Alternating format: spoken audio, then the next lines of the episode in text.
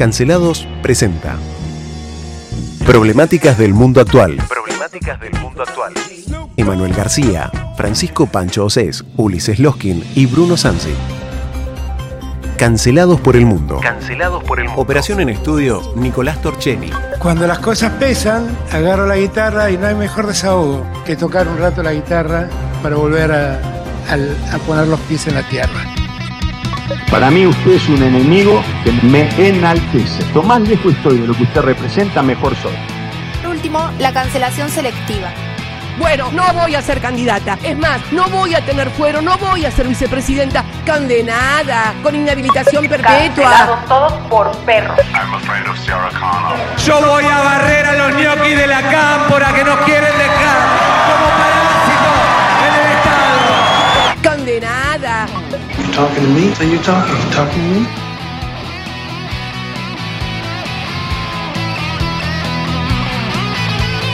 I'll be back.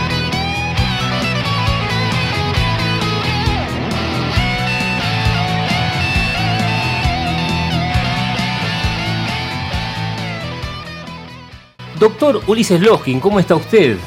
Buenas tardes Bruno, buenas tardes, buen día. Es raro no estar en el estudio original, pero en este estudio que es como la segunda casa. Es el estudio de la calle Moretó. Así que no, y no estamos en el aire justamente. Este es un podcast especial a pedido de la gente que nos sigue, que ya son 59 países, Ulises. Es una cosa rarísima. Parecemos la ONU, casi. Eh, sí, la, tenemos más países que la ONU. la parte pobre somos. Claro, bueno, está bien, somos sudamericanos, tenemos que hacer la representación. Eh, hace bastante que no, no, no grabo así en el estudio. Me cuesta, seguramente me va a costar adaptarme. Uno se va manejando o adaptando a los tiempos que traza el operador y lo demás, ¿no? Es, es diferente. Bueno, acá estamos a por libres, así Ah, que... bueno, podemos entonces hablar tranquilos de cualquier cosa.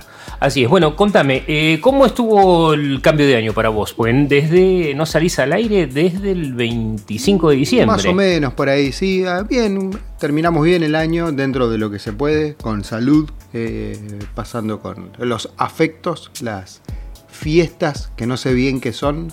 Siempre digo que se festeja, ¿no? O sea, año nuevo termina un año y, y empieza otro. La realidad es que no termina nada y empieza nada. Seguimos dando vuelta alrededor del sol y vamos a seguir haciendo lo mismo durante muchos cientos de miles de años más hasta que nos extingamos como especie.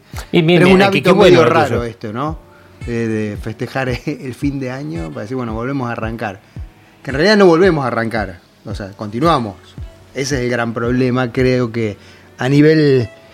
de- de- es más complejo de lo que la gente cree, porque al trazar ese límite, decir, ah, bueno, hasta acá llegué, arranco de vuelta, es, más un retroceso que otra cuestión, entiendo. Si uno dijera, bueno, continuamos, ¿no? Vamos, seguimos un proceso de continuidad, sería más eh, natural y quizás más fácil para todos. ¿Cuántas veces uno escucha, ah, bueno, este año me prometo tal cosa? ¿No? ¿Por qué esperar a este año? Bueno, eh, te veo bien esperanzado. Qué, lindo, Ulises. Qué, qué- qué buena onda. Como siempre, ¿viste? De como, de- como de costumbre. Bien, che, y contame, ¿cómo anda el mundo? El este mundo nuevo vi- año? vi- vi- arrancó con todo 2023. Arrancó con todo, la verdad. Acá por la zona local em, de los medios de comunicación no hay mucho para ver. Nos mantuvieron entretenidos enero Con el un- caso de los rugbyers Y no las peleas más. internas de la gente del gobierno, dos o tres trastadas Sí. y tonterías de la oposición y nada más. Lo que pasó desapercibido casi sin pena ni gloria fue la CELAC, que fue algo medianamente importante, entiendo, este y que pasó casi desapercibido por los medios. Por los medios y te diría que para el mundo también. No, no sé si hubo demasiada repercusión. Mira, la CELAC fue básicamente como yo lo veo, una vidriera eh, de internas, una vidriera de fotos para ver quién se acercaba a quién, quién se sentaba a quién, quién se reunía con quién. Pero contale a la gente qué es la CELAC. CELAC, suena celíaco, pero nada que ver. ni, ni el Es la Comunidad de Estados Latinoamericanos y Caribeños, CELAC. Bien, eh, que le integran los 33 países que conforman América Latina y el Caribe, desde México hasta Argentina, todos los países, la mayoría de habla hispana, algunos de habla eh, portuguesa, no brasilero, vamos a decir portugués, y eh, algunos incluso de habla eh, inglesa. ¿sí? Inglesa Y francesa y holandesa. Y neerlandesa, exactamente, Neerlandesa. y francés, ¿no? Este, así que tenemos de todo un poco. Pero, a ver, ¿no está la OEA, la Organización de Estados Americanos? Pero esto es una cosa eh, medianamente nueva que se creó en 2010, ¿sí? Eh, y se crea como tantas otras sociedades o asociaciones que se van conformando para generar lobby, entiendo yo, ¿sí? Diferentes espacios de lobby y de intercambio. Se los intenta promover como si fueran foros, ¿no? Grupos de intercambio pero no terminan teniendo demasiado peso en cuanto a lo que son las economías regionales y, sobre todo la integración. Si nos fijamos, por ejemplo, eh, la CELAC que se creó en 2010, desde 2010 hasta ahora, no ha generado básicamente nada, más que, una más que un par de declaraciones conjuntas. En cuanto a lo que son políticas o eh, acuerdos eh, de intercambio entre los países, no ha generado nada. Tenemos Mercosur, tenemos eh, CELAC, tenemos Organización de Estados Americanos, La ONU también. la ONU, tenemos un montón, un montón, y sin embargo no generan grandes cambios. Se quiso vender ahora la CELAC, entiendo, nada, justo nos tocaba presidir como país y justo por eso el presidente Alberto Fernández le tocó presidir la misma, una actuación, eh, a mi entender, entre lastimosa y bochornosa. Eh, da inauguración de la cumbre de las Américas, él en el discurso se lo puede ver, Sí, se buscar, equivocó. se equivocó. Eh, o sea, Yo creo que el presidente, más allá de cualquier cuestión partidista, crítica, está un poco mal. Pero te digo, está bastante perdido. Eh, ¿Sabes qué, qué me hizo acordar la cumbre de la CELAC? La fiesta inolvidable. No sé si vos viste esa película donde Peter Sellers entra a una fiesta y empieza a hacer lío. Empieza a ser torpe, a atropellar gente, a decir lo que no debe decir, a pasar vergüenza. La CELAC fue básicamente una recreación, pero con mucha más imaginación que la de Peter Sellers, porque dejó algunas perlitas. dejó algunas perlas. Fue eh, interesante cómo algunos países marcaron postura. Algunos no supieron, y acá o sea, hay que incluirnos como país en lo que fue la actuación bochornosa de la Argentina, en lo que fue los discursos, no lograron separar eh, lo que es el objeto en sí de la CELAC, que es la integración de Latinoamérica, no lograron separarla de cuestiones ideológico-políticas partidarias. Otros países sí lo pusieron, eh, o sea, hicieron énfasis en esto, en no mezclemos este espacio con cuestiones ideológica- ideológicas partidarias y no miremos para otro lado con las terribles cosas que pasan en Latinoamérica. ¿sí? Es el caso incluso del presidente de Colombia, eh, presidente de Uruguay, presidente de Paraguay, que fueron, a mi entender, de los mejores oradores que tuvo eh, la cumbre en sí. Y después, cuestiones casi que ya están más allá de lo grotesco. Entiendo que son eh, eh, obsceno pornográficas, ¿no? O sea, eh, sí, no, no- es muy difícil encontrar un adjetivo para decir. Yo, o sea, pasan de lo grotesco a lo obsceno. Las declaraciones de Maduro, ¿sí? Las declaraciones. Maduro al final no vino. No vino y le echó la culpa a Macri y a Patricia Bullrich. O sea, Claro, pasa que, digamos, digámosle a, a nuestra gente, a nuestros escuchas, muchos ya lo saben, pero Maduro tiene un pedido de captura internacional, ¿no? Por no puede salir del país, básicamente. A menos que sea un país súper amigo, acá inclusive corría riesgo a que por lo menos le vayan a tocar el timbre para decir señor presentes en la justicia. Y bueno, es, e- es la, la situación de Maduro en este momento. Vos decías que mezclaban lo partidario con lo ideológico. Eh, una cuestión de base para nuestros oyentes, cuando hay una cumbre internacional, cuando uno va a la ONU y lo que sea, uno representa al país. Representa al país como un todo, no representa una facción del país, una parte del país, nunca se critica para adentro, porque la cara de la persona que está es la cara del país, de eso se trata la diplomacia, ¿no? Y acá nosotros cometimos errores grosos. Eh, un poco Lula lo hizo, pero no en la cumbre, sino que lo hizo más a puertas cerradas, digamos, en reuniones donde criticó a Bolsonaro, lo llamó de genocida, toda esa cuestión. Pero, en términos generales, ahora mismo Lula, a diferencia de nosotros, está arreglando una reunión donde, digamos, fue invitado por Joseph Biden para ir a Estados Unidos. O sea que mientras él se llena la boca de un discurso pseudo izquierdista, digo pseudo izquierdista porque eso ya no existe más, lo hemos charlado y lo vamos a seguir charlando para clarificar a la gente. En este momento uno de los grandes aliados que aparece de Brasil es Estados Unidos, que son los mismos que nosotros cada vez que podemos tratamos de insultar o eh, decir eh, que son imperialistas, que son colonialistas, etcétera, etcétera, etcétera, mientras defendemos a las pequeñas dictaduras diciendo que son democráticas. O sea, hay, hay una cuestión acá también. Primero llevamos nuestras internas hacia el exterior, cosa que no corresponde, no puede ser. Que lo haga Donald Trump, que está un poco loco de remate y que volvió a usar, no sé si volvió a usar el Twitter ahora, y hable mal de Biden o de los demócratas, es una cuestión, pero no es un jefe de Estado. Aquel jefe de Estado representa a todo el país, inclusive representa a la oposición. Ese es su trabajo. Digo, aclaro esto porque es una cuestión base que todos nos estamos olvidando por entrar en una lógica de Boca River como si pasar vergüenza a nivel internacional, sea por parte del gobierno o de la oposición, fuera un punto positivo para alguien, como decir, uy, mirá, te mojé la oreja, uy, mirá, eh, dije tal cosa y ahora tenés que callarte.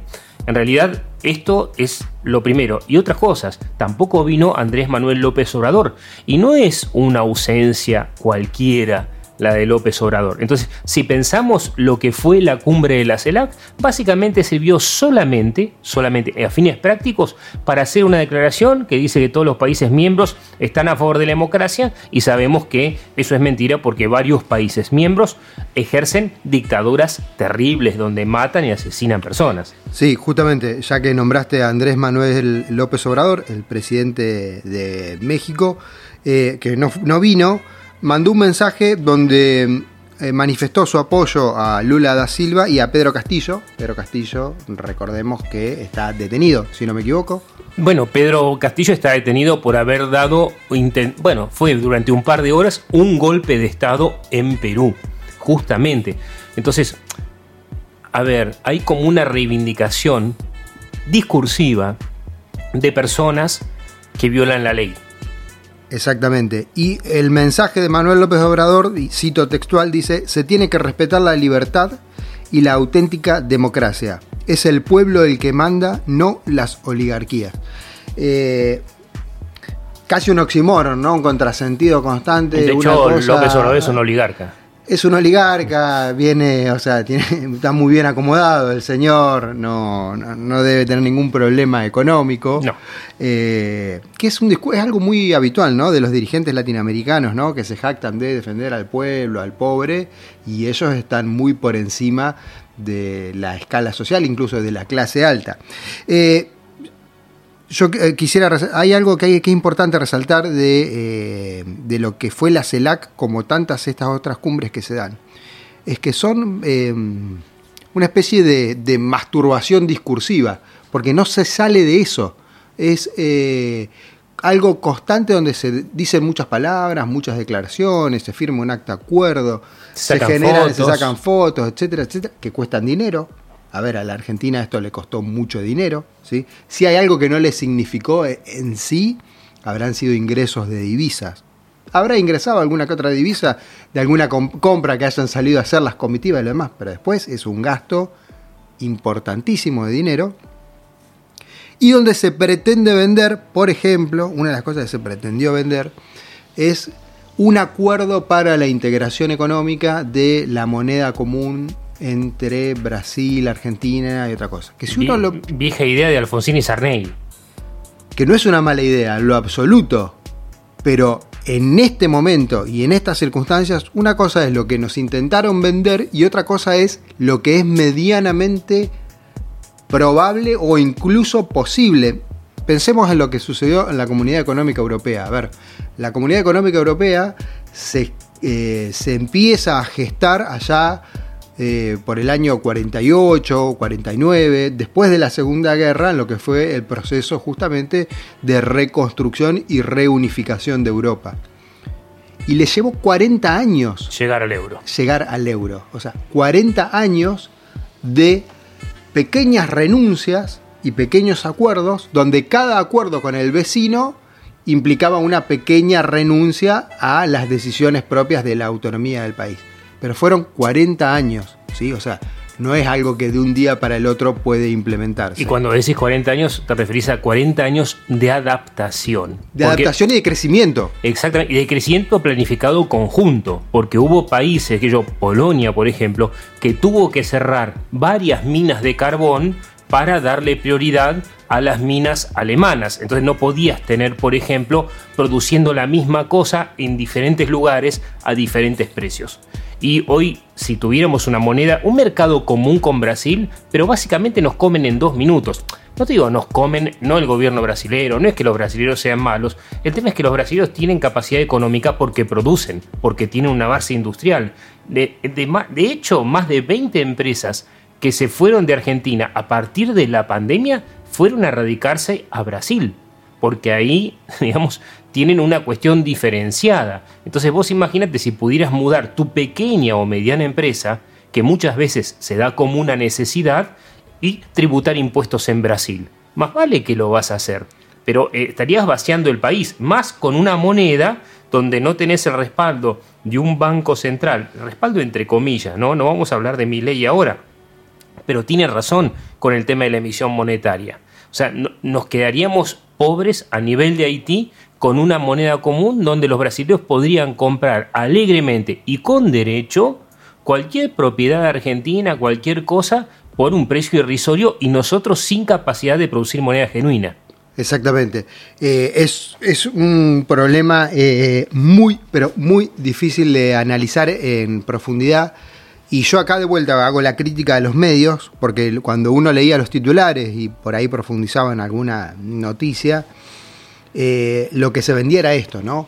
Se intenta el acuerdo para una moneda en común, cuando en realidad lo que se intenta plantear es eh, un proyecto de acuerdo para en primera instancia ver si es posible generar una moneda o un bono, algo que represente para los que son en primera instancia las transacciones comerciales. O sea, no es que la gente va a empezar a hacer circular una moneda en común. Bueno, te digo, por ejemplo, lo que sí salió concreto, que es una ventaja para los empresarios brasileros y en segunda instancia para los argentinos, pero de forma tangencial, es lo siguiente. Si Brasil hizo un acuerdo económico con Argentina, por el tema de que nosotros no le estamos vendiendo dólares a las empresas que necesitan, digamos, provisionarse de cuestiones extranjeras para su propia producción. Por ejemplo, un autopartista necesita comprar, que yo digo, la inyección electrónica a Brasil, ponele,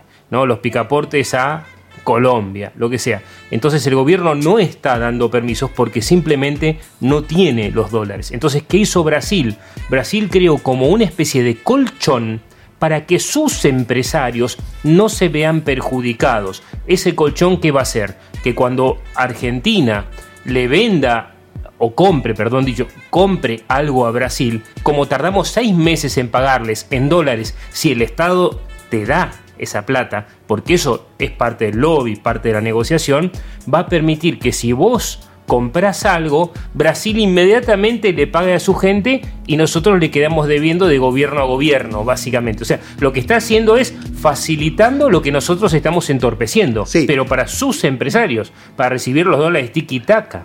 Pero decirlo como es. Básicamente Brasil nos, pre- nos presta plata, nos va a prestar plata. Para que le compremos. Para que le compremos. eh, plata que vamos a tener que volver con intereses. Entonces, eh, eh, un pequeño detalle, ¿no? Que tampoco salió en ningún lado esto. Porque eh, de este pequeño acuerdo que se intentó hacer de una moneda en común, ¿cuál fue el resultado en sí? Esto. Brasil nos abriría una línea de crédito. para poder eh, justamente eh, Para que podamos pagar a tiempo. su- suplir esta falta. Y bueno, como toda línea de crédito tiene sus acuerdos, una letra chica, que nosotros vamos a, a devolver con intereses. Sí, es una especie de swap interno. Un swap interno entre eh, Brasil y, y Argentina.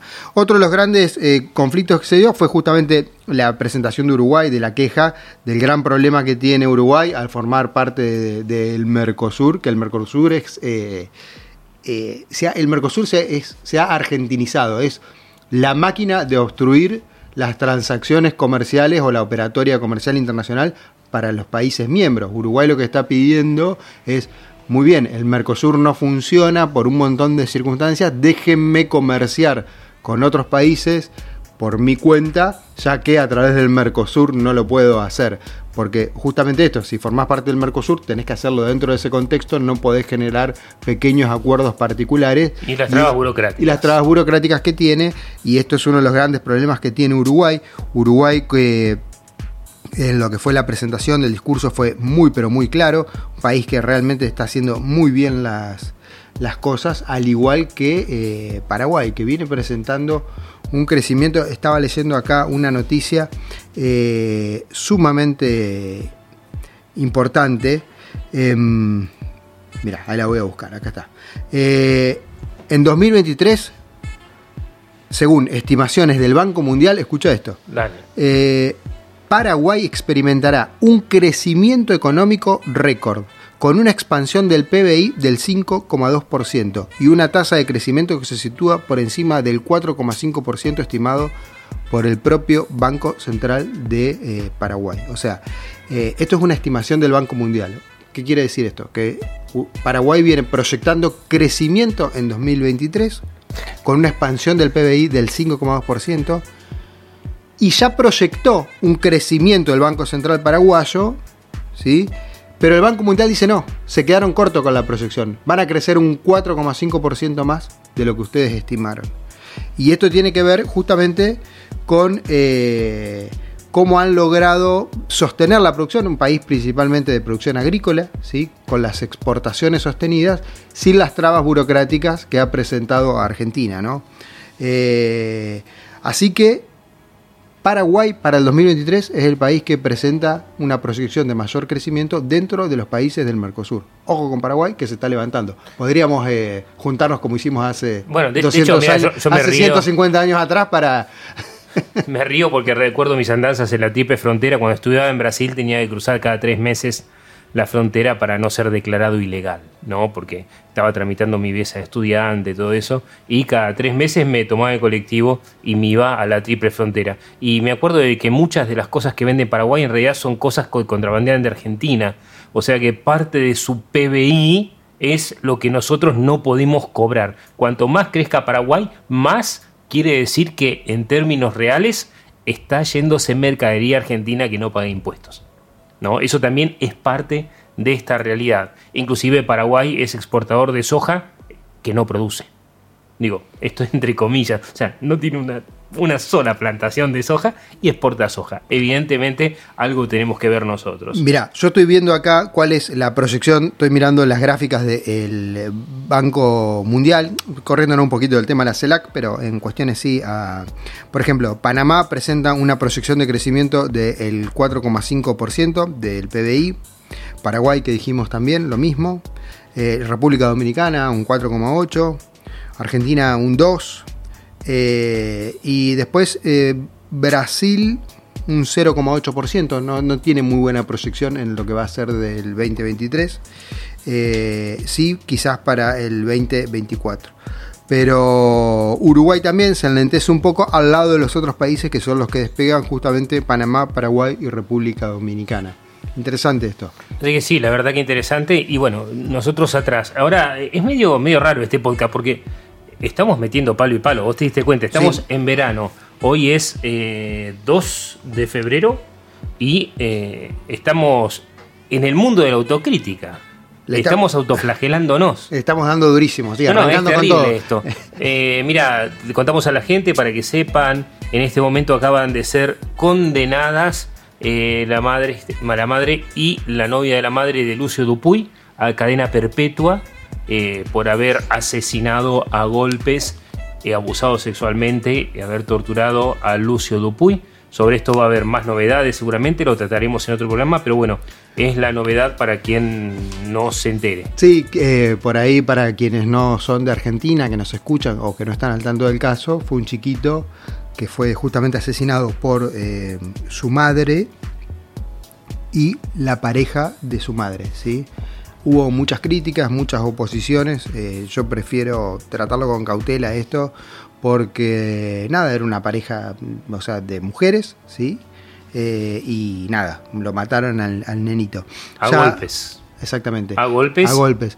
Ya había habido Eh, varias ¿escuchaste quejas, varias el- presentaciones por parte del padre de situaciones de maltrato que fueron desoídas por parte de la justicia Y todas las demás instituciones. y todas las demás instituciones. Pero bueno, va a sentar presente, no sé si hay muchos casos donde se condene a dos mujeres de esta manera. No, no, es, es terrible esto. Y, hay una cuestión aparte. Yo estaba pensando esta mañana, si Lucio no hubiera sobrevivido a los golpes, qué vida dañada, si hubiera sido rescatado hoy, qué vida dañada que hubiera tenido ese chico también. Porque fue abusado sexualmente, fue torturado, o sea, no conocía la normalidad, pobre, estaba, en- estaba como en otra dimensión, ¿no? Qué terrible ser niño y estar indefenso ante cosas que no sabes, no solo que no tienen nombre, sino que no existen y pasa a ser parte de tu normalidad. Exactamente, eh, esta situación eh, es crónica de un fracaso de todas las instituciones, ¿no? En primera instancia, siempre proteger, proteger al niño, a la persona vulnerable de estas situaciones, que acá evidentemente no sucedió. Eh, en segunda instancia, reparar. El proceso de reparación es- se puede dar cuando se llega a tiempo, cosa que acá no sucedió. Y Entonces, no es que faltó oportunidad, no faltó oportunidad, porque exactamente. tuvo por lo menos tres ingresos al hospital por, la brutalidad con la que era tratado. Eh, sí. Sin embargo, no se logró esto, el proceso de reparación. Y en tercera instancia, la penalización, ¿no? Que es eh, a donde estamos ahora, tarde, pero eh, aquí estamos. Sí, y un, y un gran silencio ideologizado también. Un silencio ideologizado. eh, este, este es el mal uso de la ideología, ¿no? O sea, cómo eh, ha- habría que e- evaluar epistemológicamente, o sea, qué sucede con todas estas corrientes o todas estas declaraciones que se van dando, o estos eh, colectivos que frente a determinado caso hacen silencio y frente a eh, alguna otra cuestión Militan. militan. Militan y Eh, persiguen. militan y, y sí, justamente persiguen, persiguen y, y propagandean, ¿no? O sea, lobby, Sí, básicamente. lo cual no, no, no sirve a nadie en realidad en la sociedad, porque digamos, no mejora nada. No son cosas que suman en lo absoluto. Eh, no son cosas que suman en lo absoluto. Y yo me pregunto quizás eh, em, qué habrá sucedido en el fuero interno de la jueza, que frente a los requerimientos del padre y varias otras situaciones, donde le denegó y le seguía brindando la, la tutela y la, la guarda a la madre. Eh, ¿Cuánto de esto habrá operado, no? Quizás en un juez eh, con No. una formación Y las presiones, mediocre y las y las presiones, o sea, presiones. frente a ceder a las presiones, eh, y todo esto podría haberse evitado si no estuviéramos en este estado de, de persecución constante, ¿no? Que se da en, en estas situaciones de eh, militancia ideologizada absolutamente fascista, de un lado y del otro, de los dos Sí. lados, ¿no? Básicamente. Sí, sí, yo creo que, que sí, es una locura la verdad. Y hablando de locura, viste que Argentina denunció la cuestión del supuesto lofer a Cristina en la ONU. Horacio Pietragala, ¿no? Este, habló y denunció persecución de la justicia hacia actores políticos. Lo más gracioso es que, primero que es patético que pase, ¿sí? Primero que... Yo me imagino a la ONU recibiendo la noticia, Pero ¿no? vos que a las dos horas, a las dos horas ya estaba el posteo de la ONU de que Argentina tenía que hacerse cargo de mantener la independencia de la justicia. No pasaron dos horas de lo de Pietragala. Es terrible lo que Eh, hicimos sí, el papelón. es un papelón, es un papelón diplomático. En Argentina falta, falta mucha educación, como hemos dicho siempre, todos los problemas son problemas de educación, pero el papelón que se hace constantemente por parte de los políticos, lo mal parado que dejan al país y a, a la población en general, es eh, la verdad que es aberrante, porque, a ver, la ONU, a ver, tienen una guerra en puerta en Europa, a ver, eh, vos imaginate, ¿no? Yo me imagino planteemos la situación no casi cómica, ¿no? El un, un empleado administrativo de la ONU que recibe, que por supuesto no sucede esto, ¿no? Estoy imaginando, recibe el papel en mesa de entrada. Entonces mira una persona que debe estar recibiendo, no sé, expedientes de solicitud de tanques para Ucrania, solicitud de misiles, crisis migratoria en el Mediterráneo. De repente llega alguien y le dice, no, vengo a traer esto de Loafer de Argentina. ¿De dónde? De Argentina. Eh, ¿Pero qué país denuncia? Claro, que- que- que pa- claro, pero qué... Ah, no, no, se denuncian ellos mismos. Claro. Ah, bueno, sí, sí. Y, y, o sea, eh, si fuera un argentino el que lo recibe, así como lo agarra y lo pone en un cesto. Estos hasta se toman eh, el trabajo de, No, salir a contestar, ¿no? No, pero encima Eh, nos contestaron. O sea, los alemanes nos contestaron, los iraníes nos contestaron.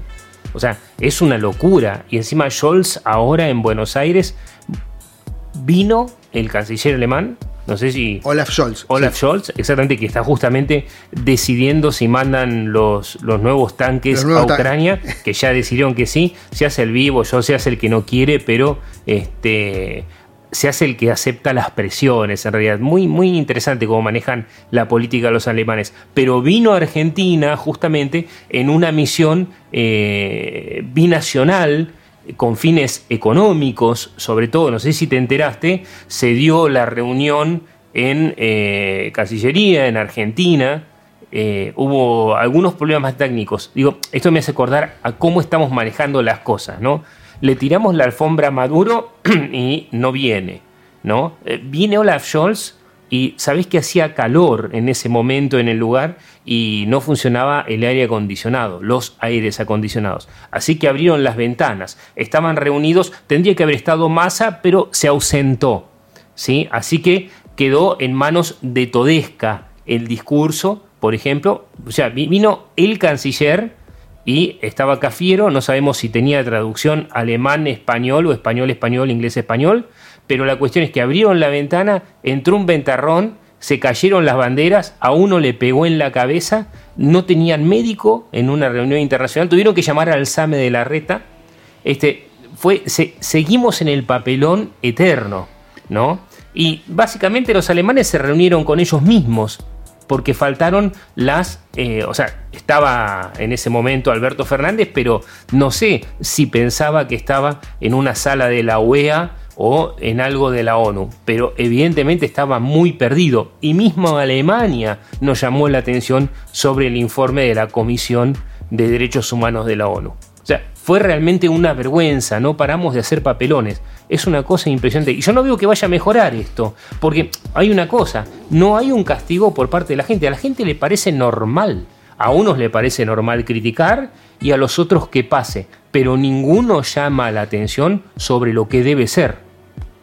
Exactamente. Ninguno, cada uno está en su, en su mundo. En la política local podemos ver cómo ya empiezan a, a medirse y a prepararse para Che. salir a la carrera de postulación. Grabois dijo, Grabois, Grabois. Grabois. Grabois dijo que quiere que gane Maderna como este en la provincia de Chubut. Maderna que es el. Maderna, que es el intendente de Trelew, Ah, el de los pozos, sí. bueno, quiere que sea gobernador chubutense porque el pueblo se lo merece. Bueno. Eso dijo Pobre, ayer. pobre pueblo chubutense que tan bien me ha acogido desde que estoy acá. La, la verdad que es generoso. ¿eh? Sí, es la verdad que sí. Che, hablando de educación, a vos que te gusta educación, ¿sabías que no respetamos, sabés que el Estado argentino le debe plata a la educación? Porque viste que eh, cuando se hizo la última reforma, se dijo por ley que el 6% del PBI tiene que ser transferido a educación, tanto a nivel nacional como a nivel provincial. Eso solamente se cumplió tres años en los últimos 15. Tres Ah, años tres de los años últimos más. 15, nada más. Bien. Así que eh, hubo un, un trabajo del Instituto Ditela muy, muy interesante de educadores y estadistas y dice que el Estado argentino le debe prácticamente el porcentaje del 6% de un PBI completo al sistema educativo. Hablamos de 25 mil millones de dólares que no está cumpliendo el Estado con la educación. Y ahí es donde vos tenés no solamente los grandes problemas laborales, sino los grandes problemas culturales. Ni siquiera financiamos la educación como marca la ley. Pero ni los sindicatos se quejan, ni los papás se quejan, mucho menos los políticos que usan esa plata por otras cosas. Así que ese, esa es la última noticia, te cuento, eso salió publicado hoy recién, eh, así que es un dato interesantísimo. Nosotros no estamos usando el 6% del PBI que corresponde para financiar la educación. Y no es de extrañar que, no solamente por eso, pero no es de extrañar que la educación no funcione. En lo absoluto. Mira, vamos un poquito para Rusia. Vamos, que vamos para Rusia. Ya estamos a la puerta del año. Se, Se vienen elecciones se viene, en Rusia encima. Se vienen elecciones, eh, está por cumplir un año la invasión a Ucrania. Y mm, eh, Ucrania es una, es una boca, cara, una boca cara de alimentar para Europa eh, en este momento. Porque. Pero lo alimentan con materiales pesados. Lo alimentan con materiales pesados. ¿Por qué es esto? Porque Europa está en, el, en la disyuntiva. eh, la cantidad de inyección económica en recursos bélicos eh, y humanitarios que están metiendo en Ucrania es increíble. Pero no pueden dejar de hacerlo. No pueden dejar de hacerlo porque dejar de hacerlo implicaría que en el corto plazo eh, Ucrania cediera básicamente ante la presión de Moscú y cayera básicamente Kiev bajo el dominio ruso. Eh, ¿Qué pasa? Kiev está constantemente demandando más y más y más recursos bélicos. Porque en este juego de avance, retroceso, avance, retroceso, avance, retroceso que se viene dando entre Rusia y Alemania, eh, perdón, entre Rusia y, Sí, y en Ucrania. realidad también, Sí, claro. por el tema del gas. Exactamente, ahí, ahí, va, con, ahí va esa otra parte. Eh, se, se gastan muchos recursos y Rusia cuenta, más allá de que eh, ya ha quedado en evidencia que el recurso, el material bélico pesado que tiene y lo demás es obsoleto, cuenta con una ventaja que es población. Entonces está constantemente mandando eh, soldados, quizás contra su propia voluntad, manda tropas, manda tropas, manda tropas, manda tro- recursos, recursos, recursos. Y eso genera una guerra de desgaste eh, muy compleja. Eh, Kiev está pidiendo en este momento misiles de largo alcance, sistemas antiaéreos, carros de combate, vehículos acorazados y Los F-16. municiones. Y los F-16. Los F-16, que Estados Unidos dijo que no se los iba a mandar. No, tiene miedo. Sí. Israel dijo que iba a seguir mandando drones por lo pronto. Eh, yo calculo que Estados Unidos tarde o temprano va a ceder a esto o los va a enviar quizás por otra Terceros vía. países. Porque ellos, ellos tienen que renovar la flota aérea también. Más F-16, que es son una aviones. nave absolutamente obsoleto, o sea, no lo que es. eh, y eh, lo que se da ahora es que Ursula von der Leyen justamente anuncia nuevas sanciones económicas a Rusia. Que de vuelta, estas sanciones económicas sabemos lo que son, son. eh, o sea, un anuncio, ¿bien? Sí. Porque después, por debajo de la mesa se sigue negociando. ¿sí? Cuarto viaje de Van der Leyden a Kiev desde que empezó la invasión. No es un dato menor. Cuarto viaje. Vía Sí. tren. Sí, sí, sí. Y hay que ver cómo sigue la gente. Mientras tanto, civil- los civiles siguen muriendo, la crisis humanitaria aumenta, la crisis migratoria que se viene dando es eh, importante, más de 15 millones ya de ucranianos refugiados por diferentes lugares. Eh, y no para, pareciera ser que eh, justo en este punto no se puede frenar a Rusia, no hay nadie que tome la decisión de frenarlo. Me hace acordar salvando las diferencias, ¿no? Y sin la intención de hacer un paralelismo, porque, no, porque es imposible hacerlo, a lo que sucedía eh, allá por la Segunda Guerra Mundial, antes de 1941, cuando Estados Unidos decide tomar intervención eh, de forma posterior a Pearl Harbor. O sea, eh, Europa hacía, hacía como que quería frenar a Hitler de alguna u otra manera, y mientras tanto Hitler avanzaba, avanzaba, avanzaba, desayunaba países todos los días y territorio, hasta que, bueno, dijeron listo, hasta acá, y armaron todo lo que fue para empezar a tomarse un poco más en serio la, ofensiva. Pero pareciera ser que acá nadie está dispuesto a tomar esa acción. ¿Sí? O sea, que sería básicamente decir, bueno, nos enfrentamos a Rusia. Sí, pasa que significa no solamente el miedo a la amenaza nuclear rusa, porque en realidad Rusia digamos, no es que tenga capacidad de luchar contra el mundo en una guerra. Tiene los misiles nucleares, pero está demostrando que inclusive con Ucrania no puede. Lo que yo veo es que ahí hay intereses económicos muy, muy interesantes. Y ya que estoy, te, voy a pasar un libro que compré la semana pasada, capaz que te guste, muy, muy simpática, Svetlana Alexievich. Eh, una traducción de Jorge Ferrer, El fin del Homo Soviéticus. Mira, de anagrama, eh, muy, muy interesante, porque Svetlana, ¿qué hace? Es una, una periodista, una investigadora que se dedica a hablar con la gente eh, después de la caída del muro de Berlín. Durante años va recorriendo Rusia y si vos, a mí, mira, abrí cualquier página y vas a encontrar una persona hablando de cómo se vivía antes y de cómo se vivía después. Cualquier página que abras es interesantísimo como material. ¿Por qué? Porque el Homo Sovieticus es este hombre, este ser que se sentía seguro adentro de una dictadura, ¿sí? que en ese momento era la dictadura soviética, sea quien esté, Nikita Khrushchev como presidente, Stalin, Brezhnev, este, Andropov, eh, cualquiera que esté en ese momento, era el dueño de la gente. Y la gente en general no se resistía no se resistía. Y este es un fenómeno inter- interesantísimo porque se va a poner este año, ¿no? Este 2023 y 2024 se va a ver hasta dónde esta idea del Homo Sovieticus sigue viva o no, porque mucha gente, sobre todo la gente más vieja, disfruta de la idea de volver a un régimen donde Occidente le tenía miedo a Rusia o a la Unión Soviética por sus armas nucleares, por lo que sea. Pero es muy interesante porque muchas de las personas entrevistadas por Svetlana Alexeyevich eh, son personas que fueron al Gulag, o sea, a los campos de concentración, ¿no? Personas que sufrieron Stalin, personas que les quitaron la vida por hablar, por pensar distinto, por tratar de leer un libro distinto, y sabes que los defienden. Es una cosa rarísima. Por eso este Homo Sovieticus yo creo que está a mitad de generación.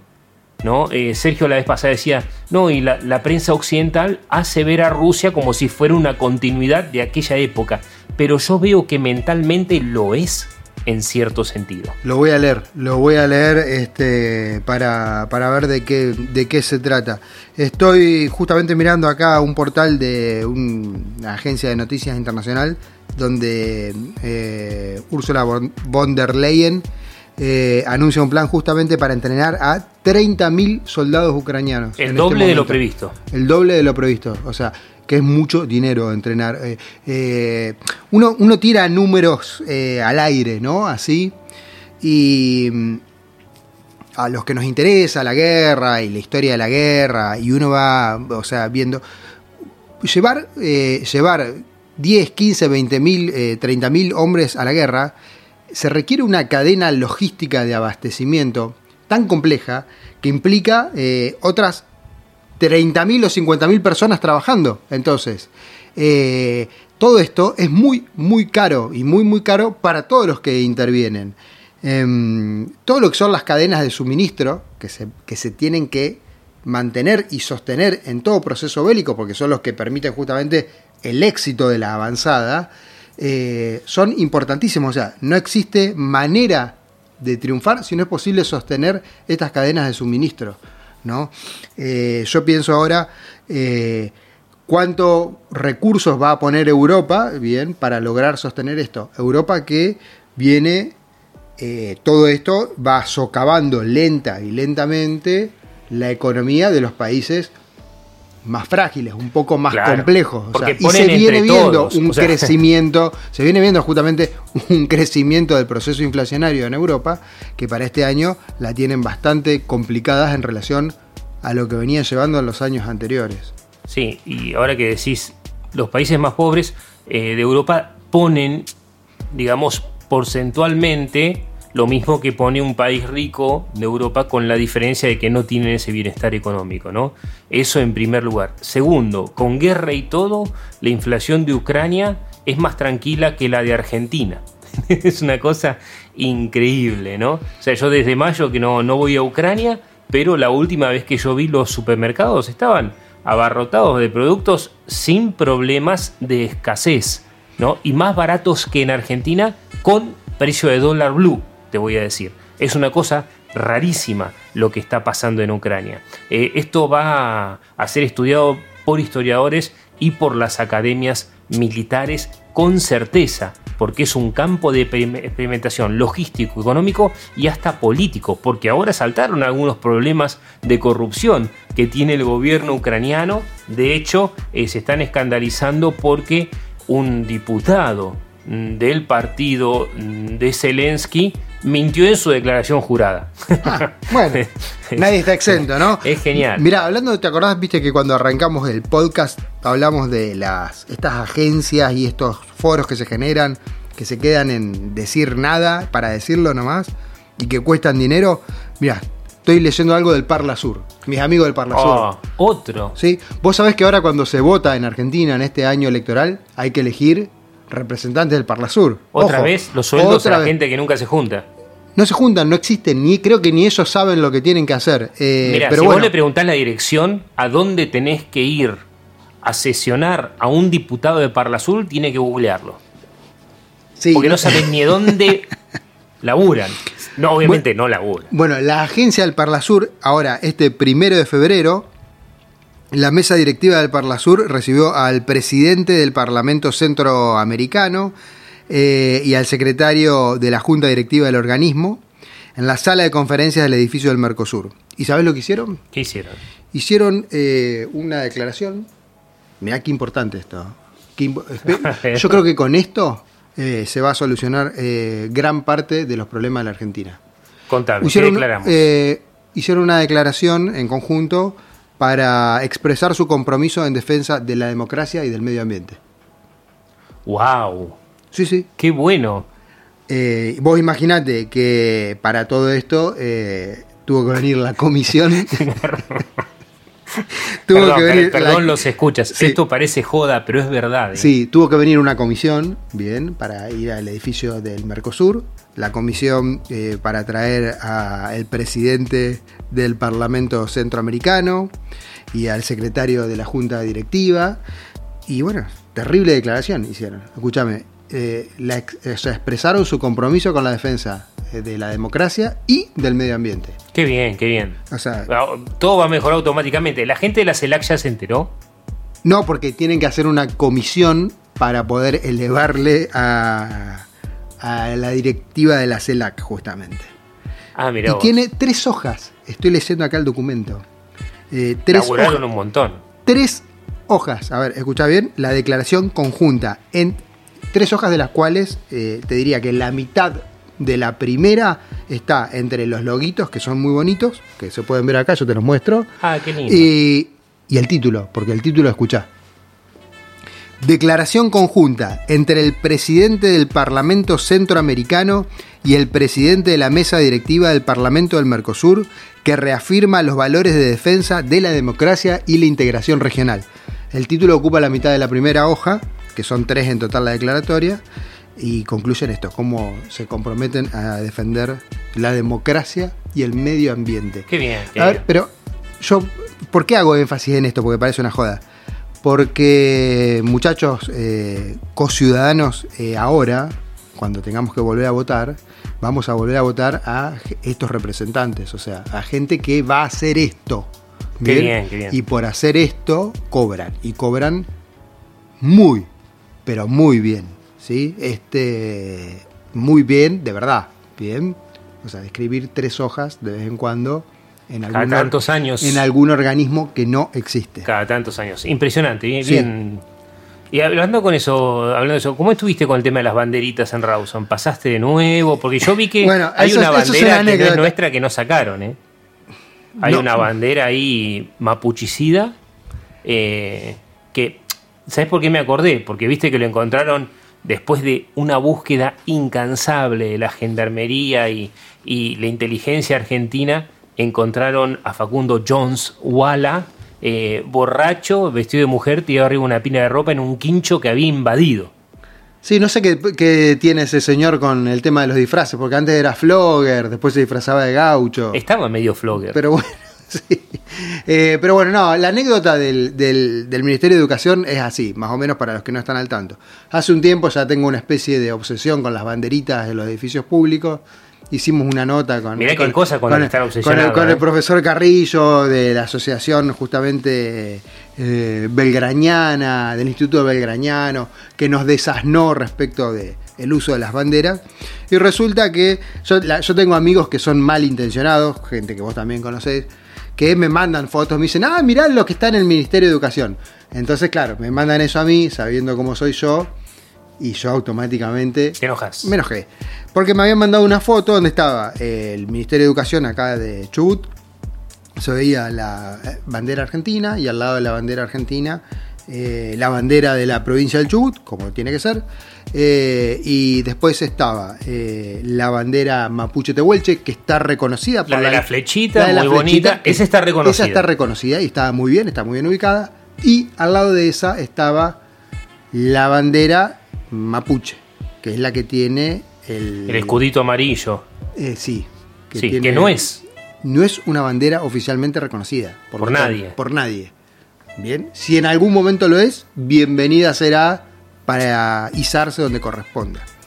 Así que yo ahí nomás me puse en contacto con gente del ministerio, muy diplomáticamente, como suelo hacer yo, diciéndoles, eh, de- por, por un canal informal les mandé... eh, Lo whatsappeaste. le mandé un WhatsApp a alguien que conozco de ahí le dijo, mira, tienen 24 horas para corregir este error o mañana mismo le mando una carta documento eh, justamente por eh, Y poner en estado de indignidad a la bandera argentina. patoteaste un funcionario. Así nomás, pero así, con, con la que tengo de ciudadano. ¿Y qué pasó? Y me preguntaron por qué iba a tener esa actitud tan agresiva de mandar una carta documento a una institución. Y entonces les mandé toda la legislación como era. Y esa misma tarde subieron los muchachos y cambiaron la banderita, la sacaron. Y me dijeron, ¿qué bandera podemos poner en lugar La de Palestina, así que sí. Claro, no, le dije, muy a mi pesar, y más allá de que a mí no me guste, si les sobra un mástil y quieren poner, pueden poner la huipala, que está reconocida y lo demás. Y desde entonces, esto fue en enero, bien, la gana que tengo yo de Huipalizaste el ministerio. de joder a alguien del Ministerio de Educación.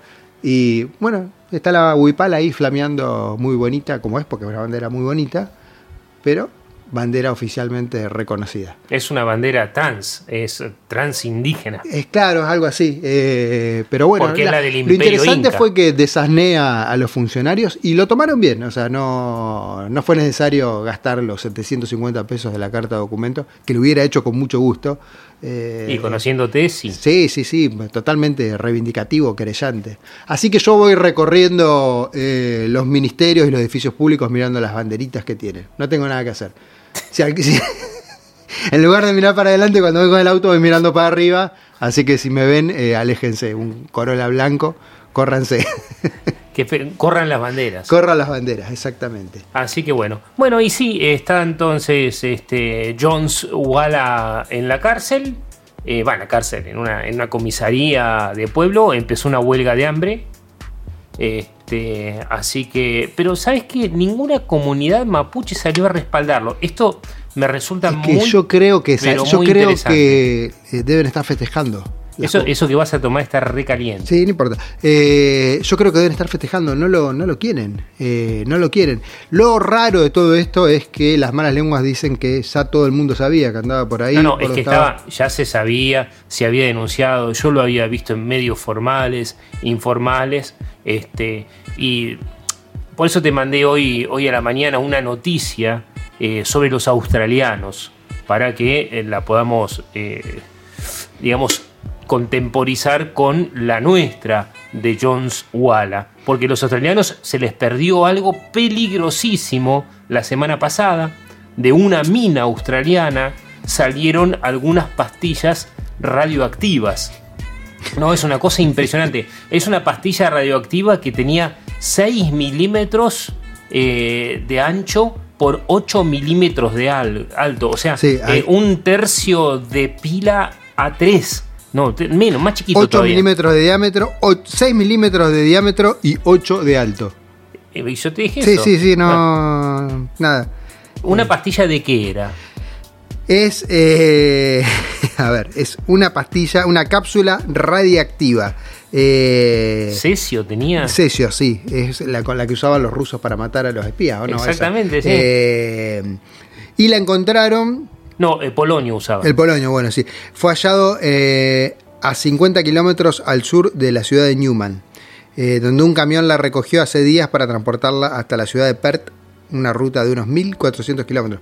Pobre el hombre que la transportó, ¿no? No, y aparte, claro, ¿qué pasó? Llegó el camión a destino y la bolsa tenía un agujerito y faltaba una pastilla de cesio. Yo esta noticia la vengo siguiendo hace días porque declararon el alerta en Australia porque es una pastilla radiactiva altamente venenosa y en mil kilómetros de trayecto revisaron toda la ruta y a 5 metros de la ruta principal, seguramente con un contador Geiger, encontraron esta pastillita. Justamente la noticia dice, la pequeña cápsula fue hallada entre piedras, piedritas, claro, se cayó, quedó ahí, en la cuneta, a unos metros de distancia de la autopista Great, eh, Great Northern, donde un coche equipado justamente con contadores Geiger iba mm, buscando radiación. hace días que venían buscando esta pastilla. Digo, es una cosa, es una anécdota, pero nosotros venimos buscando a una persona de un metro setenta y pico, eh, con mucho pelo, con ropas extrañas, que va gritando revolución, revolución, guerra del fuego al blanco y en contra de la patria nacional, que está cerca de la casa de su mamá, participando de fiestas familiares y cae porque una vecina denunció que un Ruido- tipo ruido molesto. entró haciendo quilombo en su quincho. Claro, O sea, por ruidos molestos básicamente. Y lo vemos con- como un gran operativo nacional de inteligencia. Así estamos, ¿eh? Así estamos. Es impresionante. A mí no me, no me resulta extraño que Aníbal Fernández siga siendo ministro todavía.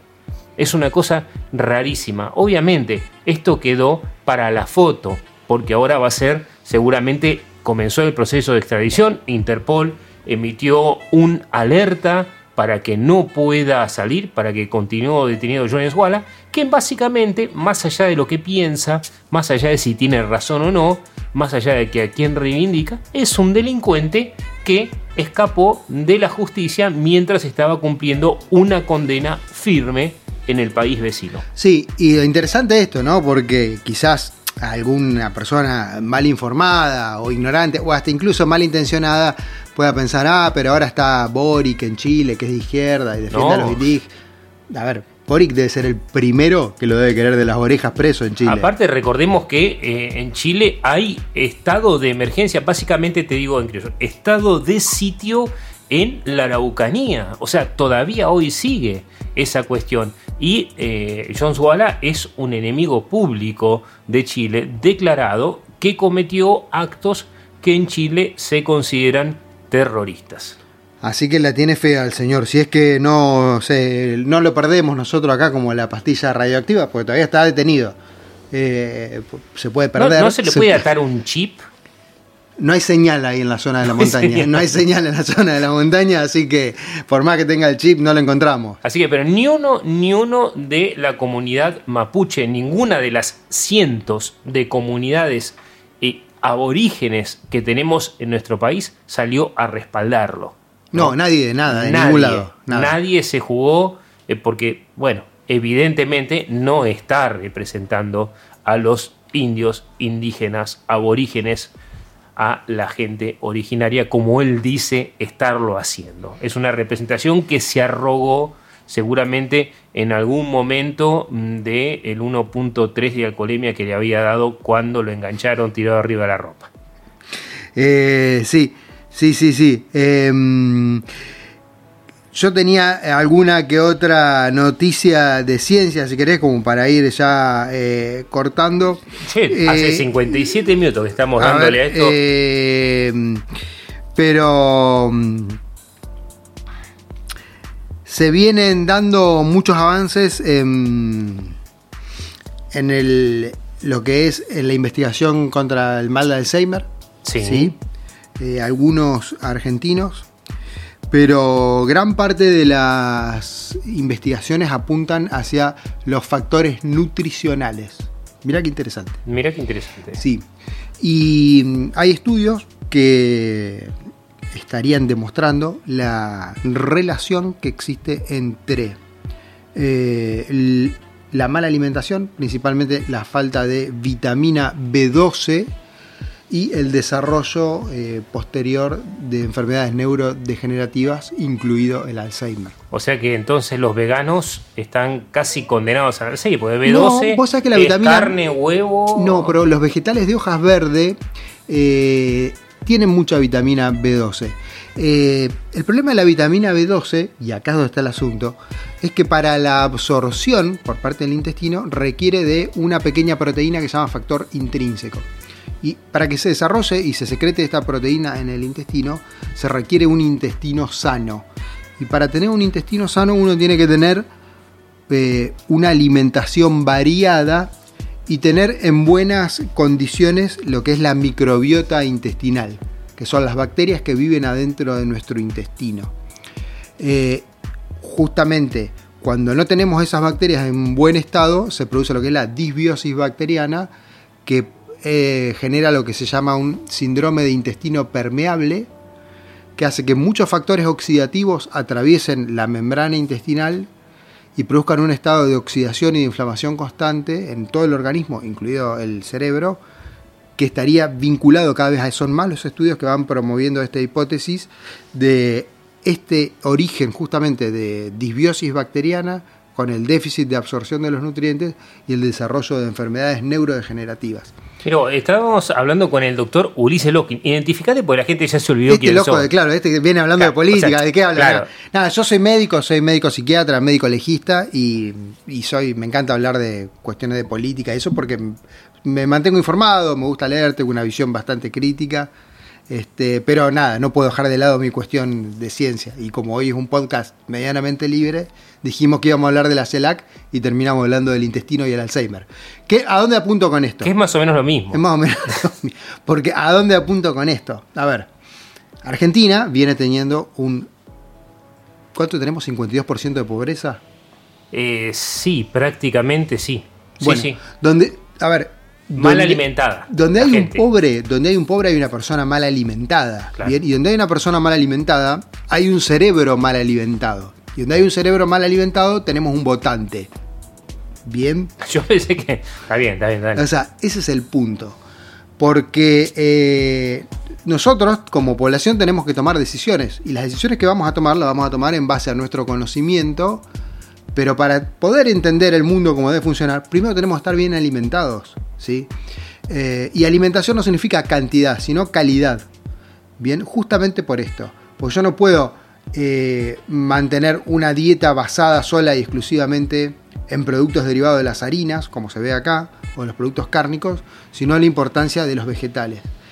Eh, Argentina este año va a tener un problema muy, pero muy grave en cuanto a lo que es el abastecimiento, incluso de derivados farináceos. Con la Sequía. sequía que hay, lo que es la cosecha de maíz, básicamente se perdió. O sea, y la de trigo y parte de la de soja también. entonces, yo quiero ver cómo, o sea, en realidad no quiero ver, pero lamentablemente me va a tocar ver, o sea, va, qué va a pasar ahora con la crisis alimentaria que se viene. Recordemos que el momento histórico que nos toca vivir eh, a nosotros como esta generación desde los últimos 200 años del desarrollo de la era industrial más o menos, es un momento de abundancia. No ha habido grandes hambrunas como han sucedido a lo largo de la humanidad, que era una de las cosas que más nos azotaba, la hambruna, ¿no? Eh, pero estamos frente a una crisis extremadamente compleja y hay que ver cómo la resolvemos. El tema de la sequía y los efectos que ha tenido y los efectos que esta mala nutrición va a generar de acá al corto plazo. A ver, tenés razón. La desazón es que a los políticos no, la no solamente no entienden esto, sino que no les importa en lo más mínimo. Y eso se ve. Y este es un año electoral. Así que vamos a ver cómo todo eso forma parte de la nada misma, porque dejan de existir cualquier tipo de prioridad que no sea que te voten. ¿no? Ese es el inmediatismo de la política argentina, es una cosa terrible lo que está pasando y es terrible la cuestión alimentaria y es terrible la cuestión educativa, que va de la mano una de la otra. Es una cosa impresionante. Para terminar, Uli, contame alguna, recomendame una serie, alguna película que hayas visto últimamente. Eh, ninguna que me haya gustado, nada. Menos, menos 100, La- todo. La, peor que viste. Eh, la peor que vi, eh, la de la una noruega de guerra, eh, no me acuerdo ahora que está en Netflix, pero no me gustó, sobre la Segunda Guerra Mundial. Ajá, no sobre, para nada. no. Un nombre corto, termina con K, me parece con Esa, exactamente. La que me resultó simpática, que la vi, vi la temporada 1 que me pareció medianamente buena y la temporada 2 regular, eh, fue mm, eh, Hunters en Amazon Prime Ajá. con eh, Al Pacino. Ajá. Que es de Ah, unos cazadores, de cazadores de nazis. Y la temporada 1 es pasable, la temporada 2 Hablando de nazis. es regular. Te recomiendo la temporada 4 de Fauda, no sé si la viste. La arranqué a ver, sí, me gusta, eh, eh, pero me gusta, pero no, nada, es- son series que el guion está bueno, pero... Fauda, todo- le sí, recordamos es una a la serie gente, israelí. Es una serie israelí que también ven los palestinos porque se sienten identificados con muchos de sus personajes. Porque es muy trabaja cruda con los se- grises. Es, es muy cruda la serie, es muy cruda. Terrible. Trabaja con los grises, ¿no? Eh, trabaja con las. no las verdades absolutas, sino las medias verdades, los intereses geopolíticos y la cuestión humana. Creo que lo hace muy bien eso. Sí, ayer, ayer a la noche justamente arranqué a ver la primera temporada, pero mm, me, me cuesta engancharme, no, no encuentro el hilo conductor, a- me, me cuesta mucho realmente engancharme con la serie. para mí demás. está buena, pero hay que mirarla con Wikipedia en la mano para quien no conoce la, toda la cuestión geopolítica del lugar, porque habla de Hamas, de la yihad islámica, habla de las FDI, habla del Mossad, habla del Shin Bet. O sea, eh, hay Con, que. con la última que realmente me enganché, que la vi toda, completa y me gustó, fue The Crown, justamente. Ah, ¿sí? Que es así. Y estoy esperando que salga ahora la próxima temporada. ¿Viste The Preacher? No, The Preacher en Amazon Prime. no. Mira, te la recomiendo. Es humor negro. Viste que ya ahora en la época de lo políticamente correcto, el humor está prohibido. Obvio. En general. Bueno, es humor negro. Es un tipo, es un predicador que era un delincuente. Bueno, y sigue siendo delincuente mientras es predicador, básicamente, que recibe un poder extraño que es de que cuando él ordena algo, la gente lo cumple. Inclusive medio que se manda la pata, mete la pata ahí porque uno dice, andate al infierno, le dice el chabón desaparece. Así que está muy, muy interesante. Trabaja mucho con el humor negro, se ríe un poco de las religiones y este, eh, habla de la descendencia de Cristo de una forma, digamos que Cristo eh, tiene hijos ahí y, y se buscan esos herederos y bueno, y, y el heredero de la última generación es un gran producto de la endogamia, como dicen. Uh, Así que está muy interesante la, serie, la mirar. muy interesante. La- me Eh, convenciste. Está Dios, Dios hace de moto- motoquero sadomasoquista. La voy a ver, me gustó, me Así gustó. que bueno, bueno, nos despedimos entonces, ¿te parece Ulises? Dale, nos estamos viendo hora- prontamente. A ver cuánto llevamos. Sí, sí, una hora cinco, aquí estamos, fue todo de corrido. Un gran saludo a nuestros amigos, vamos a poner este material en el aire. Muchísimas gracias. Y esperemos estar prontamente al aire, de vuelta. Bueno, por ahora les mandamos este podcast. Muchísimas gracias, un gran saludo a nuestra audiencia.